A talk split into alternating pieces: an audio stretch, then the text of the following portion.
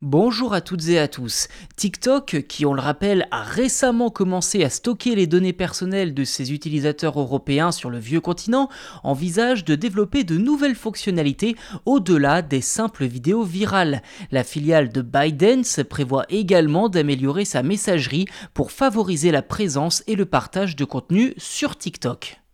Clairement, les dirigeants de TikTok craignent que les utilisateurs de la plateforme partagent leurs vidéos sur d'autres réseaux sociaux pour interagir avec leurs amis, ce qui pourrait potentiellement bénéficier à des concurrents directs tels que Facebook, WhatsApp, Instagram et Messenger, quatre applications toutes issues de l'écosystème Meta.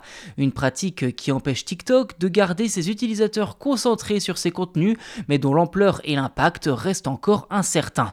En somme, l'objectif de TikTok est de créer des liens sociaux significatifs entre les utilisateurs tout en maintenant son orientation divertissement.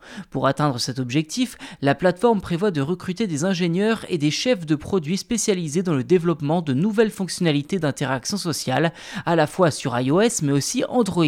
Cela comprendrait une amélioration de la messagerie privée pour favoriser la connexion entre les utilisateurs dans l'écosystème TikTok.